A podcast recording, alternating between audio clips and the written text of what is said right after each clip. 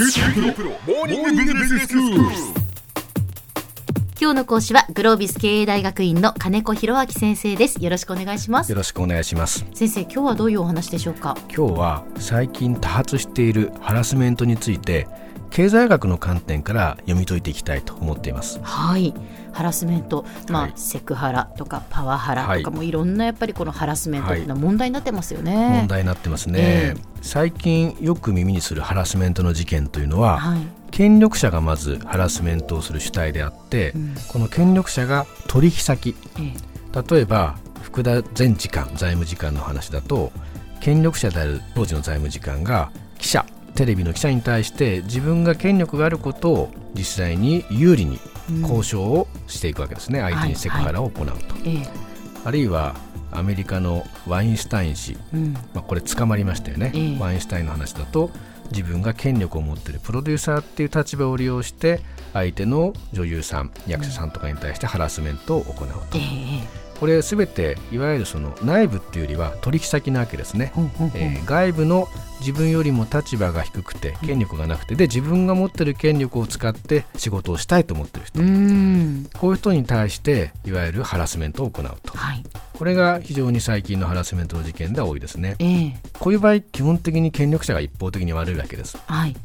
なぜならばハラスメントを受ける側は権力者がも権力を持ってるがゆえになかなか逆らうことができないからですねそうですね。でこういう関係っていうのは今言ったように内部の仲間内で起こるというよりはまさに取引において起こるわけ起こるわけですえね。えええでハラスメントを受ける側は権力者が持っている権力にある意味預かりたいわけです。うん。でハラスメントをする側というのはその権力に預かりたいと思っている人に対してじゃあお前は俺に何をしてくれるんだ？うん。ってことでハラスメントを行うわけですね。ん。これまさに経済学でいう取引に非常に似ています。でこのようなこの市場取引的な人間関係っていうのは必ず駆け引きが起こるわけですね。はいはいはいで市場における取引っていうのはお互いが自分のメリット自分の効用を最大化しようとします。ええ。でこういうそのお互いのメリットを最大化しようとするときに発生する手間のことを取引コストと言います。はい。え例えばインドのバザール、インドのバザール。はい。インドのバザールでは実質的に定価が存在しない店いっぱいありますよね。うんうんうんうん。例えばこれが5000ルピーですって言われても本当に5000ルピーかと。なんか日本人でお金持ってそうだからちょっとふっかけられてるんじゃないかと、はいはい。まあ、そんな気がしますよええねええ。で当然そこで交渉するわけです価格交渉しますよね。はい。ええ。私もですね実際にそういうバザール行って買い物してええ。すごく交渉してですねいい買い物したと思ってホテルに帰ってフロントの人にこれいくらで買ったんだけどお前どう思う？そしたら高かったと高いとああそうですか。言われたりしますねへえ。でやはり騙されることなくお得な買い物をするためにはやはり交渉や駆け引きが必要で交渉や駆け引きをしてもそれでも実際にお得な買い物できないケースがありますはい。でこの取引コストっていうものがまさにこのハラスメントの構造と非常に似てるんですねつまり相手の一方的に力のある人がええ。自分の効用自分のメリットを最大化するためにとにかく相手からどんどん搾取をするっていうこういう構造なわけですね。なるほど。でこの取引コストが何で発生しちゃうのかっていうと、ええ。まあ当然ながら人間というのは自分のメリットを最大化したい。そのためには相手に不利な情報を隠すってこともあるわけです。え。例えばセクハラをする当事者は何か自分は貴重なスクープの情報を記者に教えよう。例えば福田時間の場合ですね前時間の場合、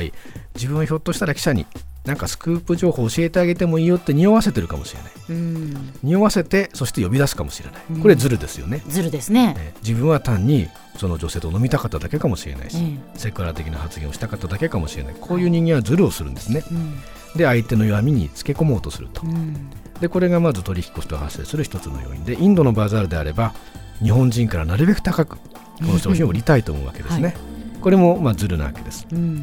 でもう一つがそのズルを見抜けないってことなんです我々は、例えばインドのバザールであれば私はその価格が高いのか安いのかなかなか判断できない。で判断しようと思ったら例えば1週間ずっと通うとかですねはい。あるいはありとあらゆるバザールで同じような例えばカーペットだったらカーペットをとにかく買いまくって価格の相場を調べるってこともできますうん。でも現実的に難しいですねえこれが人間の合理性には限界があるってことなんですうん。全ての情報を知ることはできないですしはい。スーパー AI みたいにその計算を全部自分でしてですねこれが適正な価格だってことを恥じくこと難しいわけですね。これが2つの原因、えー、すなわち機械主義的行動と限定合理性。これゆえに取引のさまざまな駆け引きが発生しちゃいます。はあなるほど。でこれは権力の強い側がどうしても圧倒的にですね弱い側から搾取しがちなんですね。ええ、最近のハラスメントのニュースは権力者と外部の人。こういう構造で語られることが多いんですけども、はい、おそらくそれだけじゃなくなってきてます。福田前次官やワインシュタインの話で我々はまず思うんですねあ社外には気をつけようと、うん、でもそんなことないです。やはり社内でもハラスメントってのは起こりやすいです。組織内でも起こりやすくなっています。そうですか。はい。近年日本企業では成果主義的な人事っていうものが普及しています、はい、成果主義っていうのはですね社内の中にある限られたパイを社員の中で分け合うわけです、ええ、競争になるわけですね、はい、競争になると例えば自分が仕事を教えた後輩が自分よりも何か高い成果を出して限られたパイをもっと高く持っていってしまうかもしれない。多く持っていってしまうかもしれないと、え、でそうするとですね当然そこには取引が発生しがちになるんですね。ということは本当にその、まあ、自分たちの問題身近なやっぱり問題として気をつけないといけない、考えないといけないということですよね。そうですねやはり重要なことはですね相手を利用しようとしないということですよね。まあ、これはもう本当に倫理の話になってくるんですけども、えー、重要なことは自分の目的として相手を手段としてのみ使わないと、まあ、これ哲学者のカントが言ってるんですけどね、はい、やはりそうなっちゃうと完全に取引の手段になっちゃいますから、うん、たくさん搾取した方が勝ちってなるわけですね、えー、ビジネスにおいてはたくさん搾取つまり相手よりも自分の方が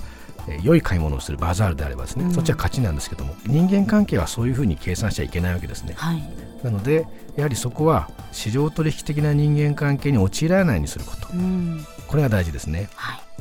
では先生今日のまとめをお願いします、はい、近年のハラスメントの問題というのは権力者と相対する外部の権力を持たない人との関係だと思われがちです。しかし近年の日本企業では成果主義人事の普及によって社内の中においても市場取引的な人間関係が起こりやすくなっています。皆さんもそういう市場取引的な人間関係に陥らないようにぜひ仕事の中でも気をつけていただければと思います。今日の講師はグロービス経営大学院の金子博明先生でした。どうもありがとうございました。ありがとうございました